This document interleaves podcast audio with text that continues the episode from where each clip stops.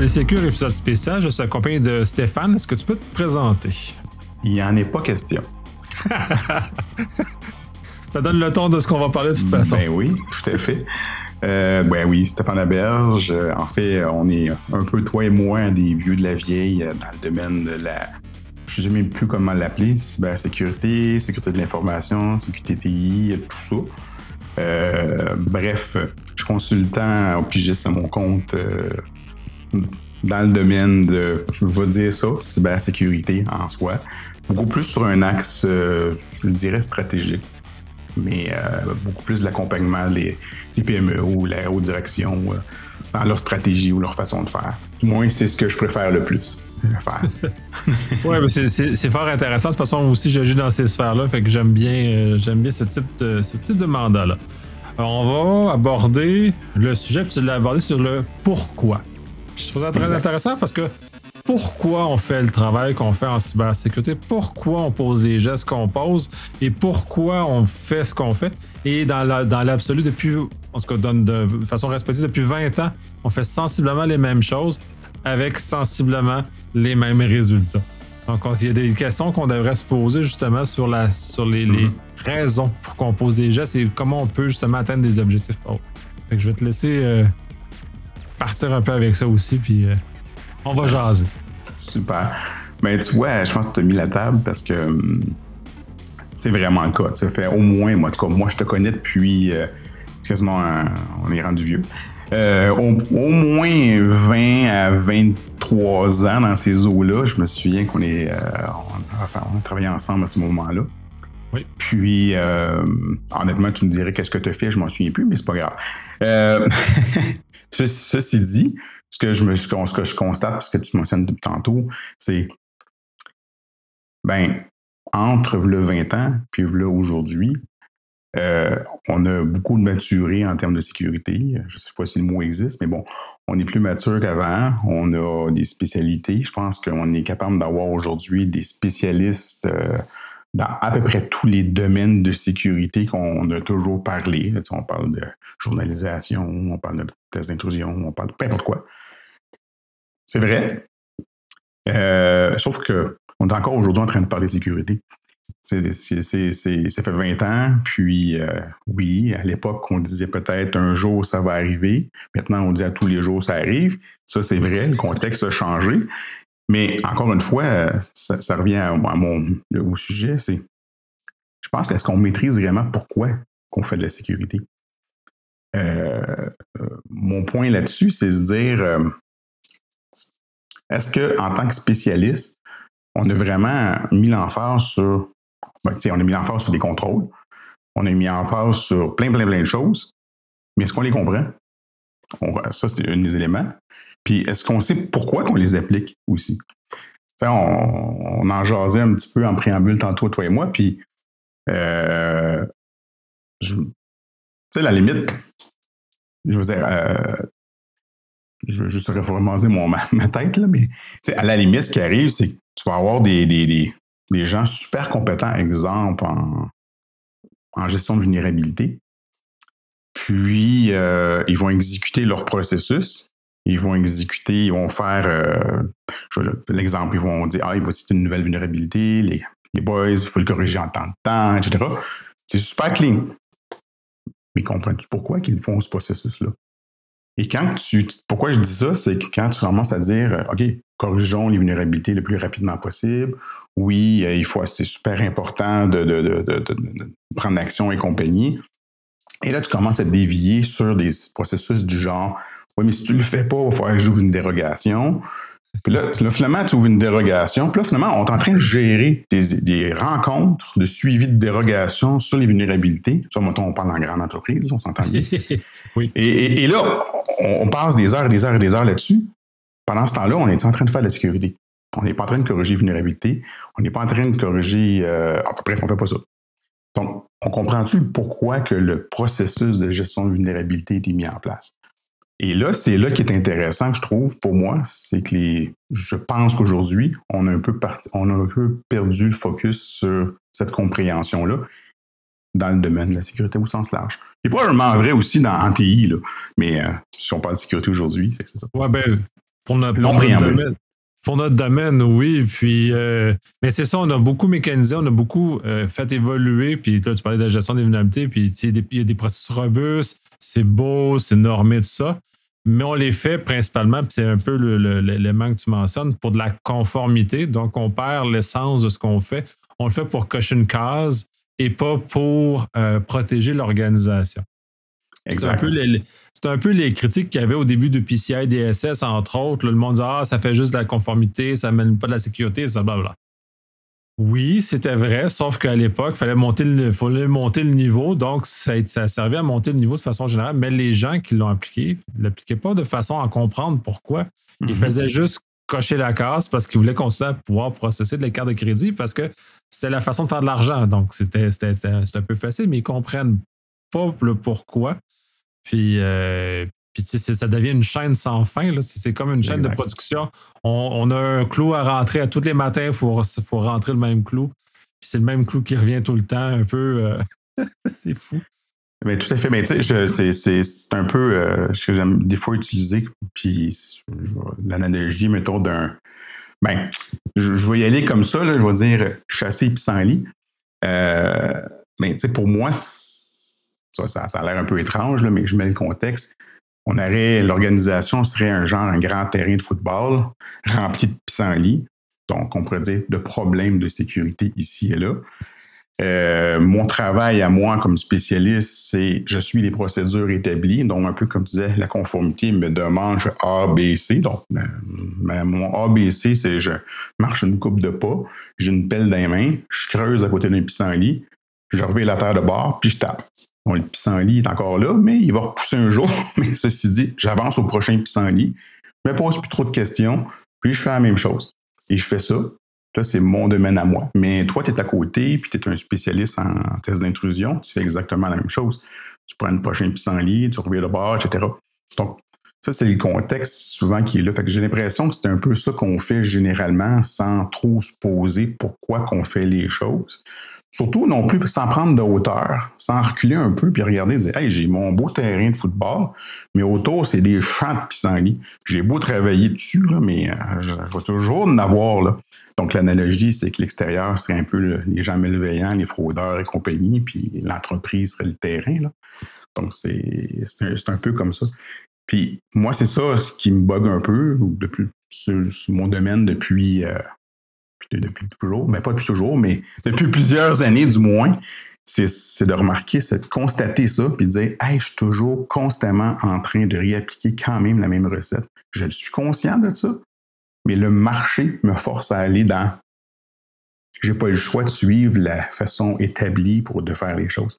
Euh, surtout dans la grosse organisation. Je ne sais pas toi ce que tu en penses, là, mais. Oui, mais c'est très difficile de sortir de ces cadres-là. Moi, j'utilise ben, peut-être pas cette analogie-là en tant que telle, mais en même temps, je vais mentionner sur le pas, le fait du pissenlit, mais sur le besoin d'affaires qui justifie la, présence de la sécurité.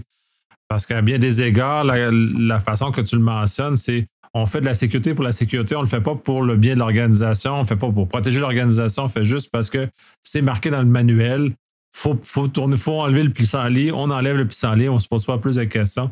Ou on fait selon notre domaine d'expertise. Mais on est très bon dans le retrait du pissenlit, mais on est vraiment très, très bon. Puis c'est pas la qualification des gens qui le font qui est en cause, mais le fait de organisationnellement parlant, comment on dirige les gens aux bons endroits ou ce qui apporte de la valeur à l'organisation aussi. Puis je pense qu'on a perdu de vue d'amener de la valeur, puis on fait juste des réunions pour suivre des dérogations. Ben, ben, ouais, effectivement. C'est drôle parce qu'il y a peut-être euh, quelques mois, j'avais tombé sur un article euh, sur LinkedIn, on voit beaucoup de choses. parce que il y aurait plusieurs sujets à parler de ça, mais il y en a un en particulier que c'était euh, une personne qui a le même nom de famille que moi qui avait posté. Et c'était drôle parce que le petit post-it qui, avait affiché, c'était, bien ce que tu viens de mentionner, c'est dans une journée typique, qu'est-ce qu'on fait en sécurité? Ben, là, on, un peu partout d'ailleurs, c'est un peu pareil. Mais souvent, c'est tu es surchargé de réunions. Tu en as un après l'autre. Euh, quand tu as un petit peu de temps, tu as des petites mises à jour à faire à ta couche de gestion. Là, il se passe ci, là, il se passe ça et compagnie. Après ça, ben, tu, si tu es chanceux dans une organisation un peu plus en, disons, euh, structuré, tu as des beaux billets, soit des giras, peu importe. Let's go, on va les commenter euh, ce qu'il faut faire dans certains giras. Euh, le prochain point, on peut aussi des fois avoir quelques minutes pour faire les quelques petites formations imposées par les RH euh, qui ont des fois même pas rapport à la sécurité, mais c'est correct. Donc, tu passes du temps à faire des formations autres. Euh, tu, tu, tu, bon, à un moment donné, tu as deux, trois petites présentations, faut que tu livres des livrables. En plusieurs rencontres, euh, souvent, tu let's go, tu te garages dans des présentations euh, à commenter sur des autres, souvent. Puis un jour ou l'autre, ben, tu passes une petite demi-heure dans ta journée à faire vraiment de la sécurité. Tu finis ta journée, ta semaine est finie, tu as fait une coupe d'heures dans ta semaine un minimum. Encore une fois, tu t'es posé pourquoi tu as fait les choses? Non, tu es exécuté, tu es sur le pilote automatique toute la semaine. Oui, puis t'as pas, pas le temps non plus. Puis là, t'as pas parlé de la tonne de courriels qu'on reçoit. Euh, toutes les, les, ce que moi j'appelle les ventes de travers, c'est-à-dire les commandes de côté qui viennent déplacer sur ce que tu es en train de faire parce que là, a un projet X qui vient d'arriver puis qui bouscule tout le monde. Fait qu'on est toujours dans une espèce de mouvement sans prendre le temps de se lever la tête puis regarder ce qui se passe autour. On est vraiment dans, dans la, à, la, à la bourre, là, en, train de, en train de travailler très fort. Puis c'est comme ça partout. Exact. c'est vrai qu'on en travaille très fort. Je, on voit, je me dis souvent, j'arrive à la fin de la semaine, je suis brûlé mort. Euh, mais le sentiment de dire, j'ai vraiment, j'ai-tu vraiment apporté quelque chose pour l'organisation pour qui je travaille? L'ai-tu vraiment aidé à se sécuriser? Oui. Mais est-ce que c'est j'ai vraiment fait euh, adéquatement? C'est là que des fois je me pose la question. Parce que pendant qu'on fait toute cette belle petite liste de tout doux là, euh, de l'autre côté de la pièce, il y a euh, le, je vais dire, le fraudeur qui, lui, il a, deux, deux, trois petites activités à faire, c'est-à-dire pénétrer ton réseau, puis le monnayer. En gros, là, c'est lui, sa job, là, il fait sa job, il rentre chez vous, pique ton information, puis avant. Mais toi, pendant ce temps-là, tu en fais bien du stock, mais est-ce que tu te protèges réellement contre ça? Oui par l'implication de l'ensemble des mesures. C'est vrai que ça vient, euh, ça vient contrer tout ça. Mais est-ce que c'est les bonnes choses au bon moment? Est-ce que c'est là que des fois je, remarque, surtout dans la grosse organisation, qu'on a plus de difficultés à bien, euh, à bien coordonner tout ça? Puis dans la petite PME, ben, il y a un certain euh, genre au secours, je sais plus quoi faire aussi. Oui, ben, eux autres sont, autres sont, sont mal plus. Souvent, généralement, ils n'ont pas nécessairement les moyens ou les capacités de le faire, les PME. C'est d'autant plus le problème, mais on, on, on se pose pas pour le. Tu sais, ça vient pour le pourquoi on fait le travail qu'on fait. Puis des fois, c'est ça, il y a des semaines où je termine de travailler, puis je me demande qu'est-ce que j'ai contribué vraiment. Au-delà d'avoir fait ben, à la pleine hauteur, par rapport à l'énergie que j'ai mis. je trouve que le, le rendement n'est pas toujours très élevé en termes d'amélioration de la posture, de, des clients pour qui je travaille, voir comment est-ce que ça avancé, est-ce qu'ils ont un bénéfice, est-ce qu'ils sont réellement mieux protégés que la, semaine qui a précédé par rapport à l'énergie que j'ai mis. Puis généralement, non. Les rencontres, de, personnellement, j'ai réussi à reprendre le contrôle un peu, mais euh, je ne sais pas si c'était si vous avez vécu la même chose, mais au, du, au plus fort du confinement, c'était euh, c'était l'asile. Les gens ont perdu la carte sur ce genre de choses-là. Et encore plus le pourquoi. Il y avait peut-être trop de temps libre, fait qu'il me temps libre de rencontres qui faisaient finalement rien avancer. Oui, c'est vrai que c'est, pas mal ça. Je te dirais que c'est sûr que j'ai eu la chance des fois un mandat euh, peut-être dans des, euh, institutions financières à ce moment-là qui donc le, bateau il, il roulait pas mal déjà, mais ça revient quand même, même si le bateau il roulait ou ça se dit mal un bateau roulé, mais bon, même s'il roulait, je suis pas sûr que tout le monde comprend clairement le pourquoi. Mais tu sais, ça me donne ça, me vient un petit flash là. Euh, en tout cas, tu te souviens, là, euh, en tout cas une vingtaine d'années, on avait des grosses équipes de sécurité quand on était cinq personnes. Oui. Euh, on est content, là. C'était vraiment ça. Mais à cinq personnes, tout le monde se connaissait, tout le monde comprenait pourquoi, qu'est-ce que les autres faisaient. Est-ce qu'on comprenait le pourquoi mieux? Pas nécessairement, parce qu'on se fiait encore à notre instinct à cette époque-là, un peu plus, puis quelques petits trucs qui existaient documentés. Mais aujourd'hui, quand tu as une organisation, 4, 500, 600, 1000 personnes en sécurité, euh, tu as une méchante structure organisationnelle qui vient avec ça. Euh, tu vas avoir une équipe dans le domaine, mettons, de la, je sais pas, de la sensibilisation. Ils sont 5, 6 qui travaillent là-dedans. Ils ont un chef d'équipe, il y a un directeur, il y a un DP. Et voilà. Fait que ces personnes-là connaissent aucunement, même des fois, la structure à côté euh, de son collègue qui, lui, fait de la, je sais pas moi, des tests d'intrusion, ou l'autre à côté qui fait de la surveillance, ou l'autre. Ils se connaissent même plus, là. C'est rendu que, fait que chacun fait, ils excellent dans leur partie, mais ils comprennent plus globalement ce qui se passe. Puis c'est ça que moi je trouve le fun, en tout cas moi dans, mon côté à moi, quand j'ai la chance de jouer un rôle où ce que je peux prendre un peu d'auteur puis essayer de mettre la colle dans tout ça, ça je trouve ça intéressant. Dans le sens qu'on est capable des fois euh, mieux réorienter les choses. Mais honnêtement, J'arrive très peu à faire. Des fois, tu, te rends compte que avec ta petite rame dans ta chaloupe, puis tu rames en ta barouette là, pour. Ah, c'est très. Tu t'es là, puis tu rames, puis tu rames, tu as une belle volonté, mais c'est clairement, ça, ça, tu sais qu'on n'est pas dans la bonne direction, les boys, mais tu peux rien faire. Ah, puis il y a des gens qui vont ramer contre toi aussi, puis tout ce genre de choses-là. Mais effectivement, j'ai eu l'occasion à quelques reprises d'être dans des mandats, justement, où j'avais suffisamment haut dans l'organisation avec une, une capacité justement de. J'aime ça l'image de faire la colle. Moi, c'est minimalement essayer de faire que le bateau aille dans la même direction puis que tout le monde soit dans une certaine forme de, de, confort, de, de, même directionnalité. Là.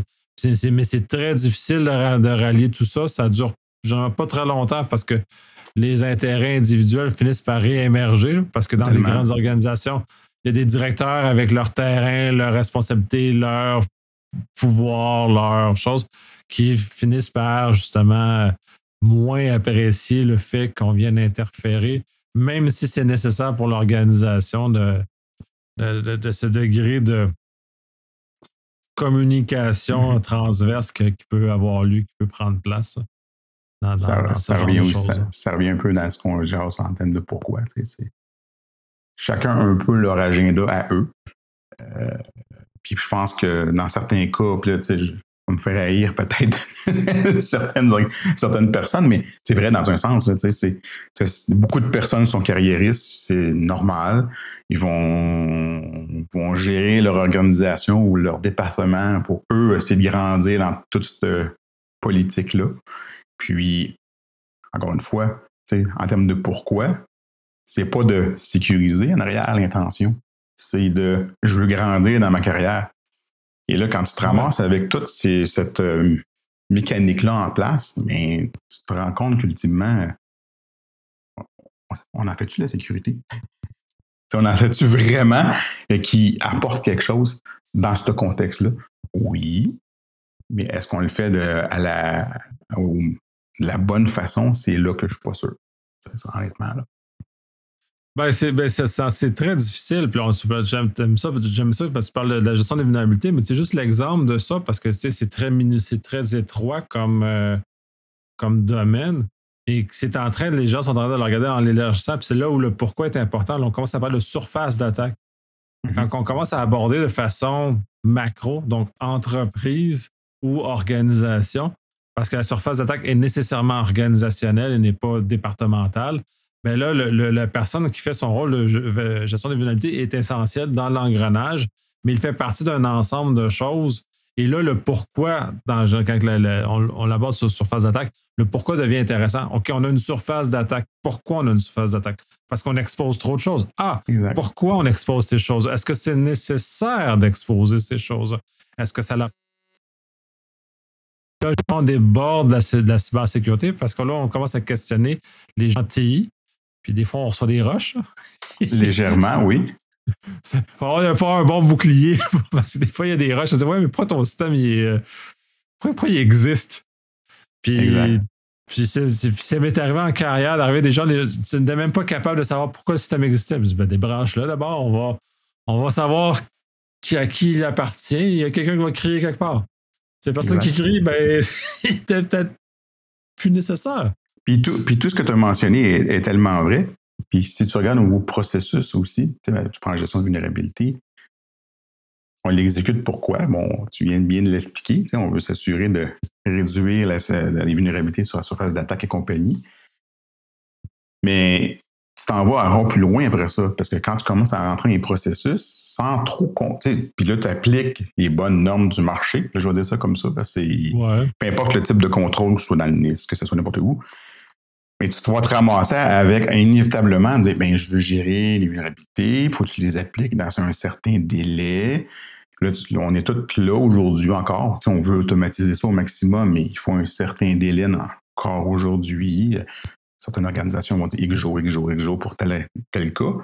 Mais là, tu n'es pas capable de l'appliquer. Est-ce que tu te ramasses où? Tu te ramasses en gestion d'exception ou de dérogation. Là, tu es dans la paperasse de gérer euh, les écarts que tu n'es pas capable d'appliquer.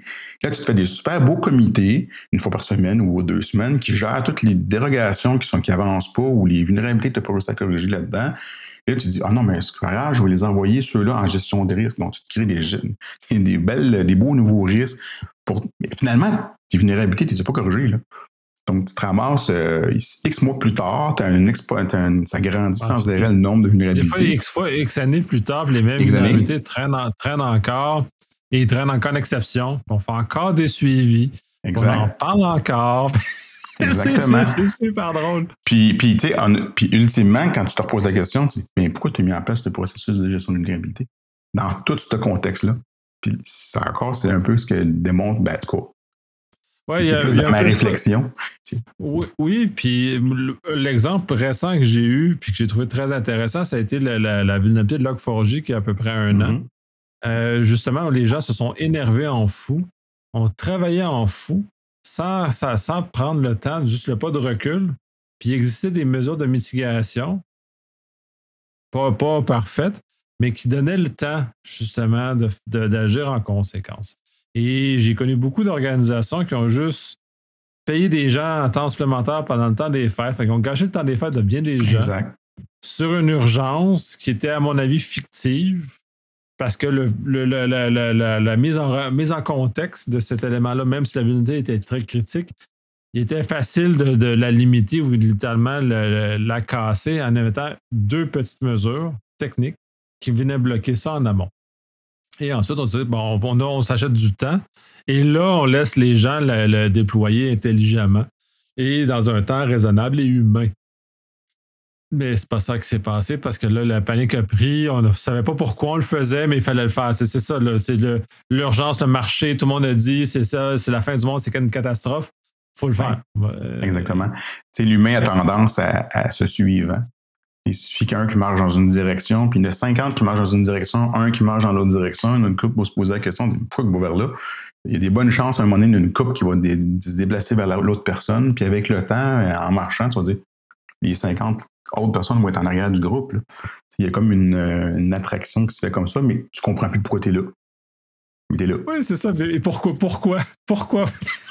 Mais t'es là, tu dis, ben, ça avait l'air que c'est par là qu'il faut aller. Ça Et là, encore une fois, ça avait l'air qu'il fallait que j'applique ma belle petite norme euh, et un X ou mon standard Y ou ma politique Z, ou je crois qu'il faut que j'aille cocher ma petite coche de conformité. L'autre qui est ici, c'est ça qui se passe, là, ultimement. C'est pour ça que je pense que ce que, ce que j'espère dans le cadre de notre métier, puis moi, personnellement, j'essaie de travailler le plus possible, et honnêtement, j'y arrive pas toujours, mais c'est toujours revenir sur OK, bon, Stéphane, pourquoi tu fais ça? Quand tu recommandes quelque chose, pourquoi que l'organisation le fait? Puis je me repose ces questions-là, puis j'essaie d'y aller le plus possible en fonction de ces réponses-là. Puis des fois, ben, ça va arriver qu'on me dit Stéphane, tu es vraiment mais trop souple. Ça n'a pas d'allure, tu, tu, tu, tu, nous proposes de quoi que c'est hors des standards et compagnie. Ben oui, mais c'est parce que je sais que ça, ça va fonctionner. Puis dans la réalité, c'est souvent, tu dis, j'ai le choix de passer de l'étape A à Z par toute l'étape A, B, C, D, E, F ou faire des petits sauts quantiques là-dedans, là, on va dire ça, puis dire, ben j'arrive de A à X puis Z. Puis j'ai passé moins de temps, puis finalement, ben je suis arrivé à la finalité parce que je comprenais un peu plus le pourquoi je voulais me rendre là. C'est un peu ça, garder le focus sur le sens qu'on veut aller. Là. Mais pourquoi? oui, puis j'ai eu, je trouve ça intéressant cet exemple-là. Puis effectivement, euh, bon, on ne dit pas que je suis souple, mais euh, en général, je suis accommodant. Mais ça, c'est les gestionnaires aiment ça un vrai avec moi parce que je leur trouve toujours un chemin de passage. Mais toujours dans la mesure où on va arriver à l'objectif de sécurité et de protéger l'organisation. mais dans les moyens qui nous sont à notre disposition, puis pas dans un entêtement idéologique. Puis c'est aussi ça, l'entêtement idéologique, et je l'ai vu à bien des places.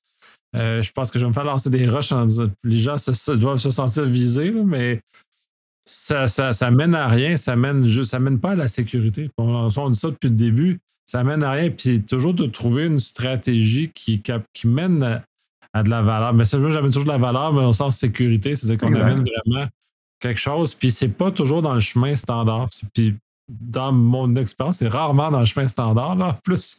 Non, des fois, tu marches dans un petit chemin à côté avec les branches dans la bouche, puis ça te frappe ça la face. puis il faut que tu te justifies aux deux secondes de, voyons pourquoi tu as pris cette décision-là? Mais je pense qu'en plus vieux routier, des fois, tu peux t'oses prendre cette, ce chemin-là, puis tu te dis, bon, à la finalité, je suis content de la résultante. Tu vois, j'ai œuvré, moi, dans certains de mes mandats, où ce que je faisais l'interface entre sécurité et les, les. Donc, je représentais un secteur TI, mais en termes de sécurité. Puis mm-hmm. c'était souvent ça qui arrivait. C'était comme Stéphane, tu peux-tu nous aider à, faire avancer ça adéquatement? Mais oui, on veut le faire de, la bonne façon. Mais tu peux-tu nous aider un peu à ouvrir les portes? Mais c'était souvent ça. Si je prenais le chemin régulier, ça m'aurait pris 22 ans.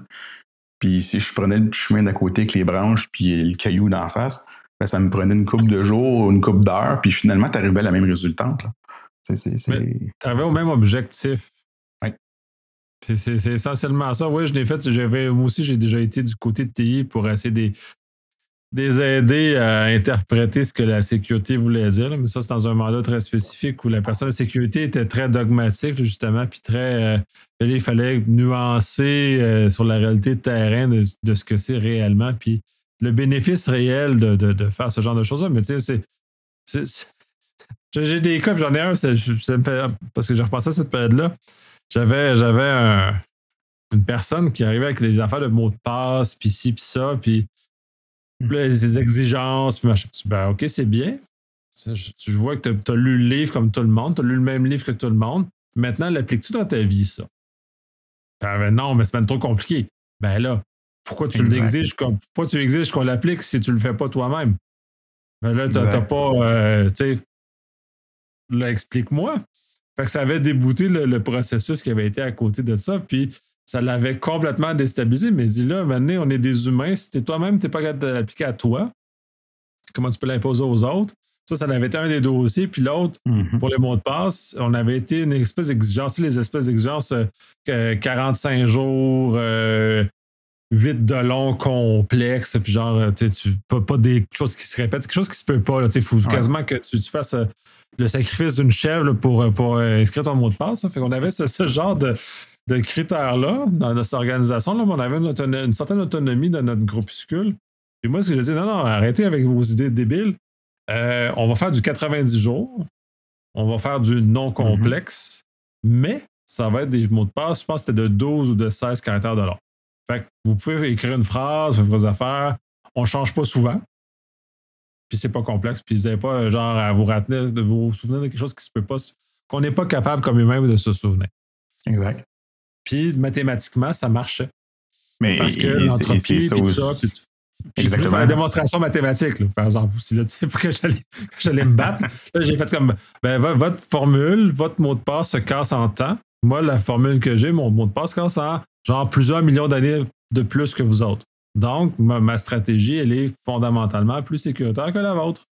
Exactement. Mais j'ai pas des mots de passe complexes, j'emmerde pas les utilisateurs aux 45 jours, je leur laisse 90 jours puis ça, si on parle des, années, de, années 2000, fait que, dans ce temps-là, on ne parlait pas de passwordless puis d'affaires de, même. On n'était pas encore dans, cet univers-là. Effectivement, c'était dans un autre, un autre contexte. D'ailleurs, les normes de l'époque exigeaient, encore une fois, c'était comme 8 caractères, puis blablabla. Bla, bla, C'était pas ce que tu mentionnais. Puis, mais il fallait plus une, une compréhension du. Oui. Encore une fois, une compréhension du pourquoi. Qu'est-ce que ça amenait?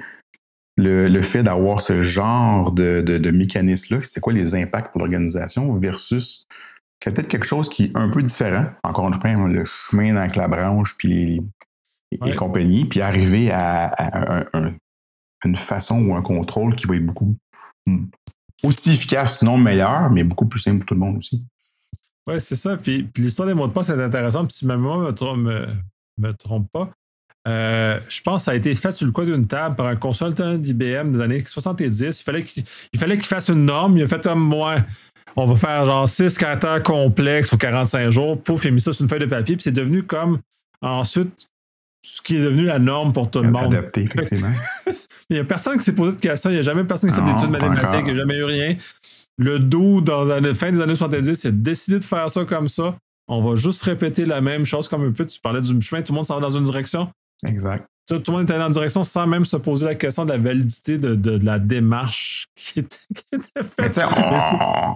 On, l'a tout un peu fait, là. Je veux dire, je me souviens à mon début de carrière, je m'en souviens, je regardais mettons, les documents du Sense Institute à l'époque, pour les formations qu'il y avait. Tu, prenais ça quasiment comme une Bible. Tu, te prenais, tu disais, oh mon Dieu, ça dit, il faut faire ça de cette manière-là, de manière-là, de manière-là. On faisait de cette manière-là, cette manière-là, cette manière-là. Tu te posais pas trop de questions.